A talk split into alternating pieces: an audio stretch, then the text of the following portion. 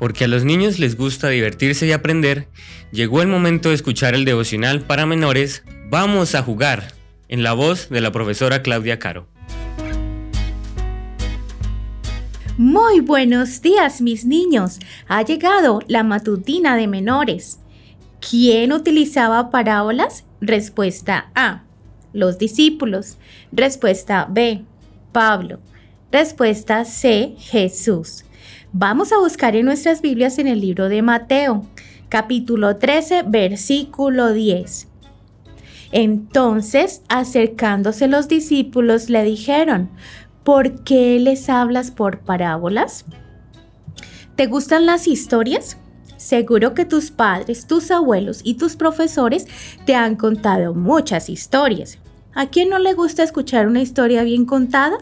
A lo largo del tiempo, muchas personas han creado historias o cuentos para enseñar a los demás algo importante.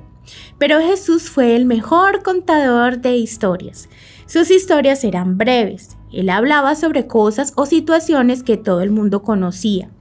Las contaba tan bien que toda la gente se acercaba a escucharlo. A veces Jesús tenía que subirse a una barca o a una montaña para que todos pudieran escucharlo. ¿Sabes cómo se llaman ese tipo de historias? Son parábolas. Seguro que has escuchado muchas parábolas de Jesús, pero no sabías que se les llamaba así o por qué se les llamaba de esa manera.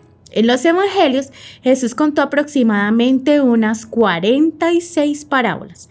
¿Por qué hablaba Jesús a la gente en parábolas? Eso mismo le preguntaron los discípulos, y él respondió que los que aman a Dios de corazón pueden entenderlas mejor que los que no lo aman. Todas las parábolas que contó Jesús tienen una enseñanza. Jesús quería enseñarnos sobre el amor de Dios y cómo es el reino de los cielos. ¿Puedes mencionar alguna de las parábolas que contó Jesús? Que tengas un hermoso día.